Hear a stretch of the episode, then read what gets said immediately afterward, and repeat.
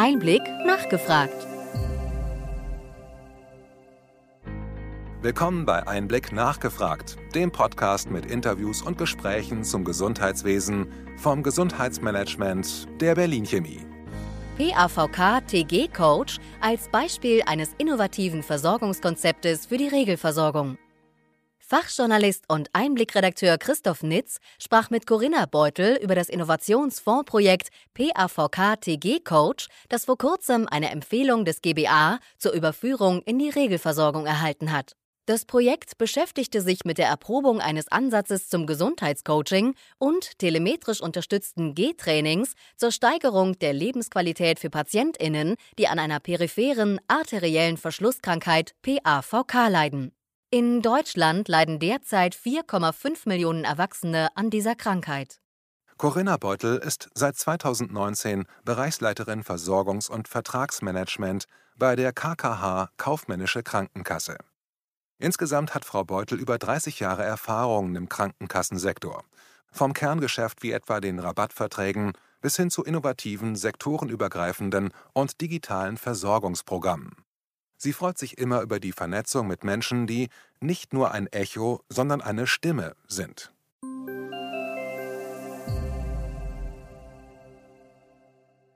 Guten Tag, Frau Beutel. Schön, dass Sie Zeit für den Einblick-Podcast finden. Wir wollen uns über das Innovationsfonds PAVK TG Coach unterhalten. Das gehört inzwischen zum Kreis der Projekte, die eine Empfehlung zur Überführung in die Regelversorgung durch den gemeinsamen Bundesausschuss erhalten haben. Wie haben Sie diese Nachricht aufgenommen und welchen Einfluss wird die Entscheidung auf die künftige Versorgung der betroffenen Patientinnen haben? Ja, also als die Nachricht vom GBA kam, hat mir das echt ein Lächeln ins Gesicht gezaubert. Und ich habe mich riesig gefreut.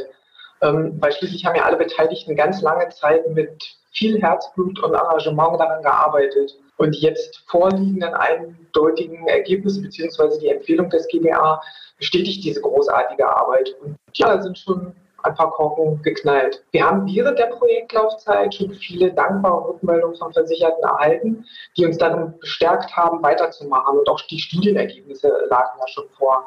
Aber mit der Empfehlung jetzt vom GBA ähm, hat das das Ganze nochmal positiv untermauert und wir sind zusätzlich motiviert, an diesem wichtigen Thema weiterzuarbeiten.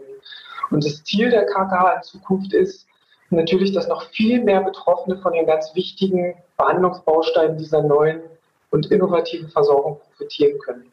Frau Beutel, welche Behandlungsbausteine sind das genau? Was waren der zentrale Ansatz und das Neuartige an Ihrem Projekt? Also Studien zeigen, dass insbesondere ein G-Training und die Gesundheitskompetenz sehr großen Einfluss auf den Verlauf der Krankheit haben und auch auf die Lebensqualität der Betroffenen. Und am besten ist es, wenn die Patientinnen jeden Tag im Rahmen ihrer Möglichkeiten aktiv sind. Das Problem dabei ist nur, dass dafür ja zumeist die Zeit fehlt, ne? also insbesondere für ausführliche individuelle Gespräche und auch für die Begleitung. Und wenn man jetzt mal schaut, wir haben erfreulicherweise 6000 Coronarsportgruppen in Deutschland und die sind auch für PAVK-Patientinnen nützlich. Aber nur 200 Gefäßsportgruppen. Und genau die bieten für PAVK speziell wichtige Training an. Und das heißt, viele Betroffene haben gar keinen Zugang zu diesen wichtigen Behandlungsbausteinen. Und deshalb wiederum war unser zentrales Ziel, dass wir auf telemedizinischem Weg unseren Versicherten einerseits mehr Gesundheitskompetenz vermitteln und andererseits ein G-Training entwickeln, das die Versicherten im Rahmen ihrer Alltagsaktivitäten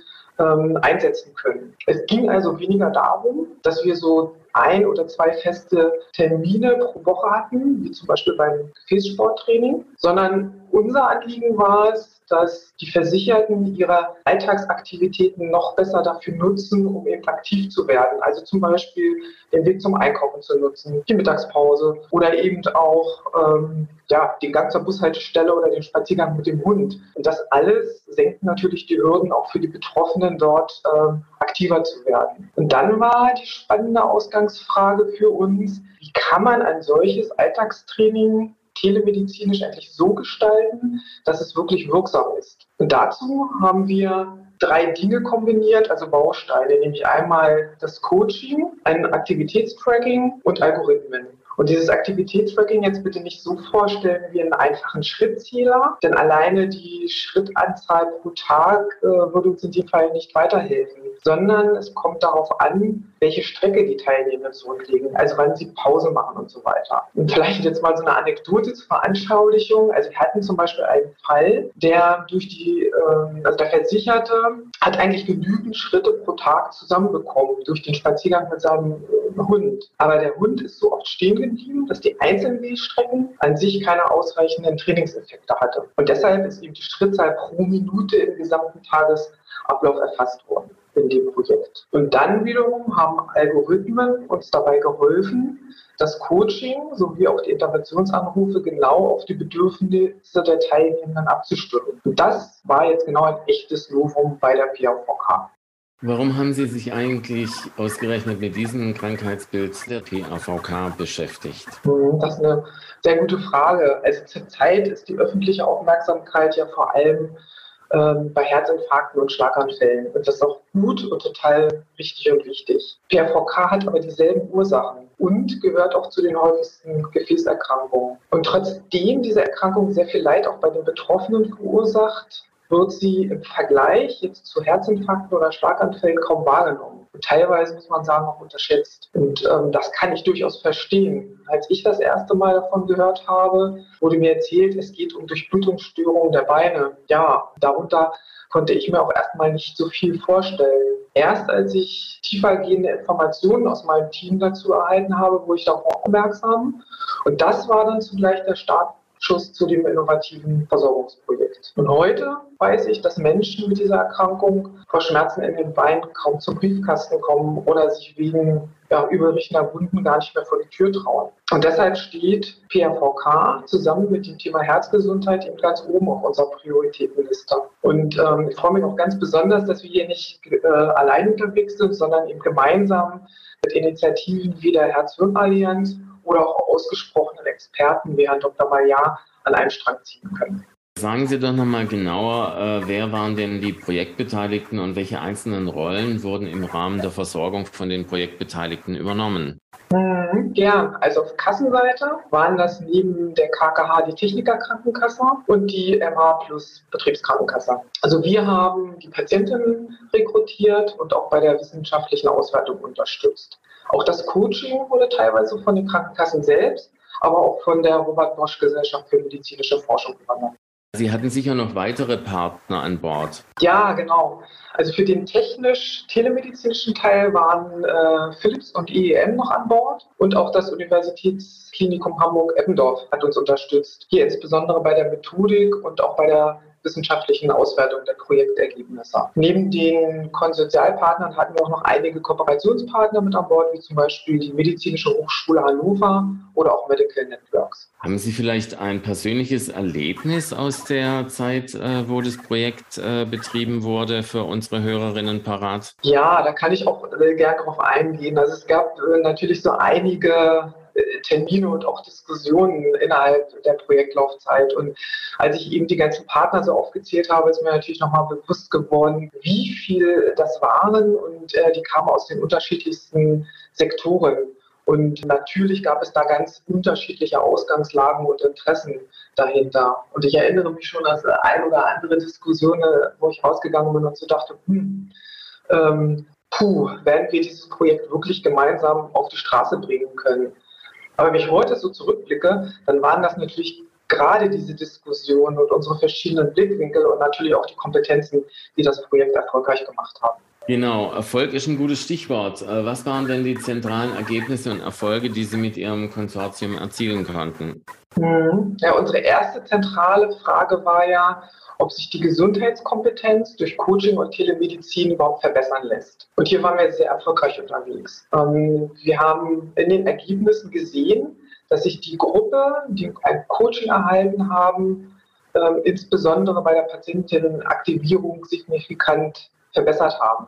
Wir konnten hier also Wissen besser vermitteln, besser an die Gruppe bringen und bei äh, diesen auch ähm, dieses Wissen in einen Willen zur Veränderung verwandeln. Und die zweite Frage war dann ja, ob sich dieses telemedizinische G-Training individuell genug anpassen lässt, um wirksam zu werden. Und das ist uns jetzt wirklich besser gelungen, als wir erwartet hätten. Wir haben dafür die Teilnehmenden während der Projektphase ja drei Aktivitätslevel eingeordnet, nämlich einmal in niedrig, mittel und hoch. Und die Teilnehmer, die mit dem niedrigsten Level in das Programm gestartet sind, haben es, haben, davon haben fast ein Drittel es auf das höchste Aktivitätslevel geschafft. Und die von dem mittleren Aktivitätslevel, davon haben sogar 40 Prozent auf das höchste Level geschafft. Und das wiederum jetzt mit überschaubaren Ressourcen die Projektlaufzeit ging zwölf Monate und dort haben durchschnittlich äh, neun Gespräche mit den Teilnehmern stattgefunden. Und wenn man auf die Zahlen schaut, dann, dann sind die sehr überzeugend und äh,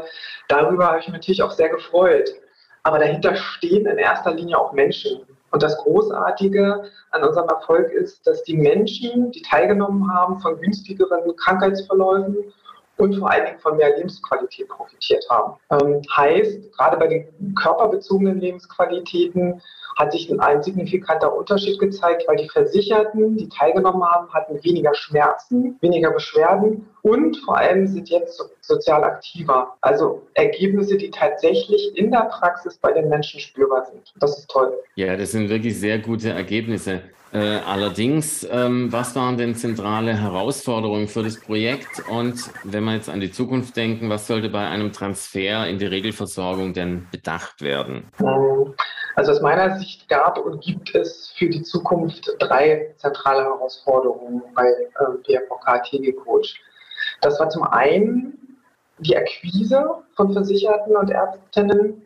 Ähm, da haben wir wirklich während der Projektlaufzeit sehr nützliche Erfahrungen gesammelt, um diese in die Regelversorgung dann zu übertragen. Das heißt, zum Beispiel Prozesse noch schlanker zu gestalten oder auch den Zugang für alle Beteiligten noch niederschwelliger zu machen. Das Zweite war dann, ähm, wie findet man die optimale Balance während des Programms? Also wer benötigt eigentlich wann welche Intervention und welche Ansprache. Und auch da arbeiten wir schon daran, wie wir die Algorithmen von damals noch besser verfeinern können, um hier zielgenauer zu werden. Ja, und die dritte und ebenfalls ganz wichtige Herausforderung ist, wie gelingt es uns, dass wir den Effekt möglichst lange bewahren?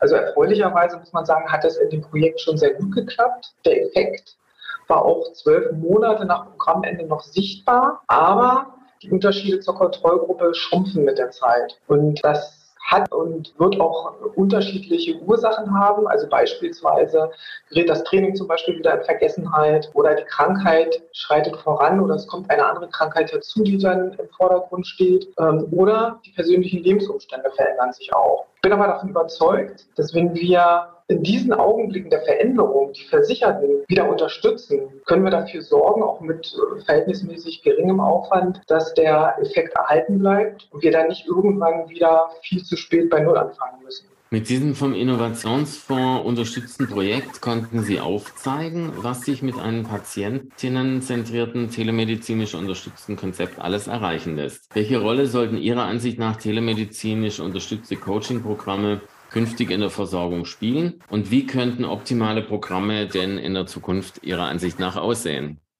Mhm. Aus meiner Sicht lautet das Stichwort hier personalisierte Versorgung. Also was meine ich damit?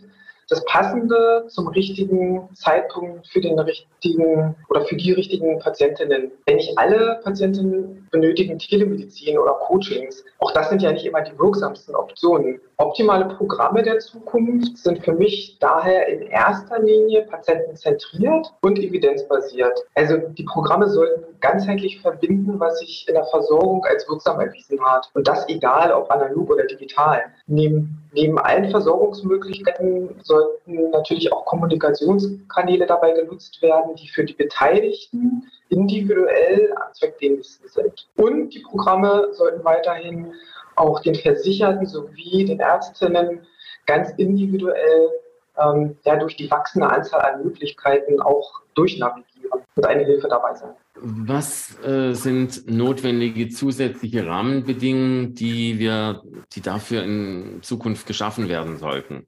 Mhm. Ich denke, hier stehen alle vor derselben Herausforderung. Also ob nun Versicherte, Leistungserbringer oder Kostenträger.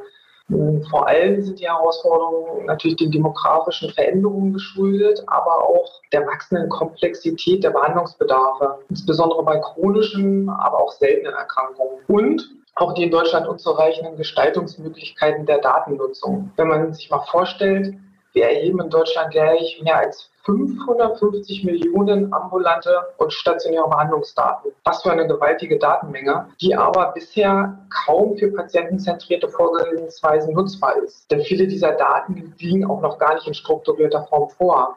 Und einzig bei den Krankenkassen laufen diese Daten aus allen Leistungssektoren zusammen. Aber durch einschränkende Vorgaben der Gesetzgebung können wir sie momentan gar nicht so weitgehend einsetzen, wie Forschung oder Leistungserbringer oder auch die Patientinnen es von also es sich wünschen. Und deswegen ähm, würden wir gerne, um unseren gesetzlichen Auftrag als Krankenkassen noch besser gerecht werden zu können, diese Daten validieren und so nutzbar machen, dass wir dann mit Hilfe von intelligenten Analysen Versorgungsdefizite identifizieren und daraus dann ableiten, welche Entwicklungen und welche Angebote dazu beitragen können, hier die Versorgung auch zu verbessern. Und ja, mittels neuer Technologien wie künstlicher Intelligenz ist auch einiges mehr möglich. Aber es bedarf eben einem entsprechenden gesetzlichen Handlungsspielraum dafür. Unser Gesundheitssystem steht vor einem äh, massiven Umbruch durch, wie Sie erwähnt hatten, die demografischen Entwicklungen, aber auch der medizinisch-technische Fortschritt. In welcher Rolle sehen Sie äh, dort äh, das Versorgungsmanagement durch Krankenkassen im Allgemeinen und äh, durch die KKH im Speziellen im Jahr 2030? Mhm. Ja, 2030, das klingt ja immer so nach Science Fiction, ne? Aber ja, bis dahin sind es nur noch sieben Jahre. Und ähm, wir wissen alle, dass diese sieben Jahre gerade in Bezug auf Veränderungen auch struktureller Natur im Gesundheitswesen kein langer Zeitraum ist. Ähm, und über die Rolle als äh, Kasse bei der zielführenden Nutzung von äh, Daten und den daraus wachsenden Möglichkeiten, auch technischen Möglichkeiten, habe ich ja schon einiges angesprochen. Aber aus meiner Erfahrung heraus sind Krankenkassen noch für eine weitere Rolle geradezu prädestiniert. Und ähm, da würde ich nochmal auf den patientenzentrierten Ansatz zurückkommen. Da wurden ja schon in den letzten Jahren bereits einige Schritte in Richtung ähm, patientenzentriertes Gesundheitswesen unternommen. Aber unser Gesundheitssystem ist komplex, es ist sektoral aufgestellt und bietet eine Vielzahl von, möglich, von möglichen Versorgungsangeboten. Und damit der oder der Patient und die Patientin hier selbstbestimmt und auch eigenverantwortlich handeln und entscheiden können, benötigen sie vor allem eins, nämlich Gesundheitskompetenz. Und da bin ich der Meinung, dass Krankenkassen und auch die KKH hier einiges dazu beitragen können, wenn wir auch hier vom Gesetzgeber die entsprechenden Befugnisse bekommen, noch aktiver mitzuwirken. Und der nationale Aktionsplan Gesundheitskompetenz zum Beispiel benennt uns da auch als wesentliche Akteure und formuliert ganz konkrete Aufgaben. Dazu gehören zum Beispiel, dass wir unsere Versicherten durch das äh, Gesundheitssystem navigieren, also sie dabei unterstützen, die Gesundheitskompetenz stärken oder auch die Partizipation von Versicherten fördern. Was wir davon jetzt alles bis 2030 erreichen können, das liegt äh, nicht allein in unserer Hand. Aber wenn ich mir persönlich etwas wünschen dürfte, dann wäre es, dass wir 2030 äh, so weit sind, dass es zur Normalität gehört, dass Krankenkassen in der Partnerschaft Konzepte und Angebote ganzheitlich entlang des Patientenpfades denken, entwickeln und auch anbieten können. Und damit würden wir dann den Versicherten es auch erleichtern, sich im Gesundheitssystem zurechtzufinden, auch die Informationen, die dort zur Verfügung stehen, gut zu verstehen und Entscheidungen dann selbstbestimmt und informiert daraus zu treffen und natürlich auch in die Kommunikation mit den sämtlichen Gesundheitsdienstleistern informierter in Kontakt zu treten. Und gerade da hat ja das Projekt PRVK Teamcoach gezeigt, wie viel Mehrwert Krankenkassen als aktive Partner bei der Förderung von Gesundheitskompetenz auch stiften können. Und ich hoffe natürlich und würde mich sehr freuen, wenn wir 2030 auf noch mehr solcher Projekte zurückblicken können. Auf jeden Fall vielen Dank, Frau Beutel. Ich wünsche Ihnen persönlich alles Gute und äh, freue mich, dass die KKH solche Projekte auf den Weg bringt und wünsche da auch der äh, KKH alles Gute. Vielen Dank für das Gespräch. Vielen Dank.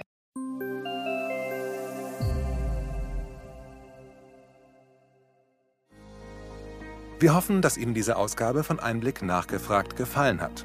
Bitte schicken Sie uns gerne Anregungen und Fragen an gesundheitsmanagement at berlin-chemie.de.